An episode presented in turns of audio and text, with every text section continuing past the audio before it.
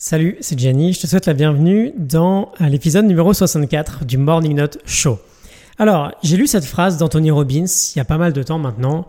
Nous nous posons des questions à longueur de journée. Ces mêmes questions contrôlent notre façon de penser, nos sentiments et les points sur lesquels nous choisissons de centrer notre attention. Ça m'avait pas mal parlé, euh, mais ça a vraiment résonné en moi quand j'ai lu euh, le livre The One Thing l'an dernier, où les auteurs ajoutent, et j'ouvre la citation, nos réponses viennent de nos questions et la qualité de n'importe quelle réponse est directement déterminée par la qualité de n'importe quelle question.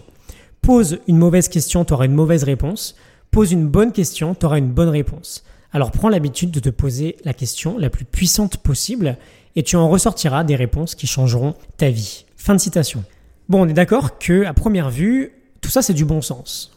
Ce qu'on va faire aujourd'hui, c'est qu'on va voir comment se poser la question de concentration qui est, selon les mecs du One Thing, l'habitude numéro 1 du succès. Alors là encore, succès en mode à l'américaine, hein, donc tu l'appliques exactement à ce que tu veux. Cette fameuse question, c'est la suivante. Quelle est la chose que je peux faire de sorte qu'en la faisant, tout le reste deviendra soit plus facile, soit inutile? Et tu peux te servir de cette question de tout un tas de manières différentes, on va voir ça ensemble, mais avant j'aimerais te dire pourquoi finalement se poser cette question-là précisément, c'est la meilleure des habitudes que tu peux prendre.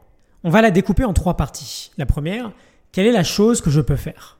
Ça te dit d'emblée que ta réponse sera unique et pas complètement éparpillée, et que si tu as plusieurs options, il va falloir choisir.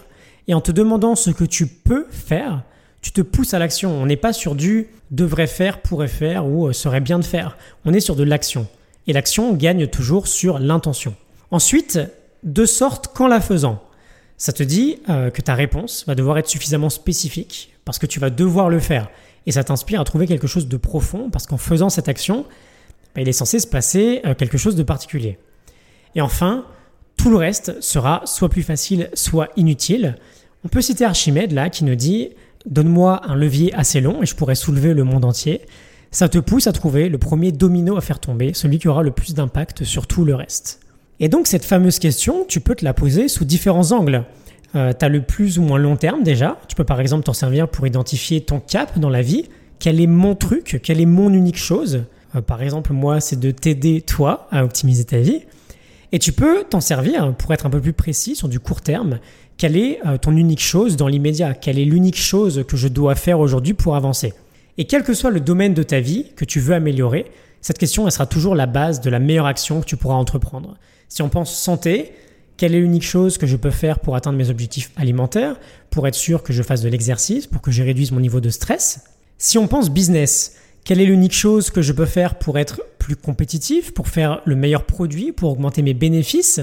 Si on pense euh, vie perso, quelle est l'unique chose que je peux faire pour améliorer mes compétences dans tel ou tel domaine, pour trouver du temps pour moi ou pour améliorer la relation de mon couple, ou voilà, pour rendre ma famille plus forte? Ok, bref, tu as compris l'idée. Je te laisse réfléchir à cette question. Euh, j'ai fait un épisode il y a quelques jours où on se sert de cette question-là pour établir un plan qui va nous permettre de réaliser notre rêve. N'hésite pas à aller le réécouter si euh, tu te sens inspiré. Et essaye de commencer chaque journée en te posant ce type de questions. C'est un bon moyen d'en faire rapidement une habitude. Mets-toi des rappels aussi, c'est sympa, sur ton bureau. Tu peux écrire Tant que mon unique chose n'est pas faite, tout le reste n'est que distraction. Je te souhaite une excellente journée et je te retrouve demain pour un nouvel épisode. À demain. Salut.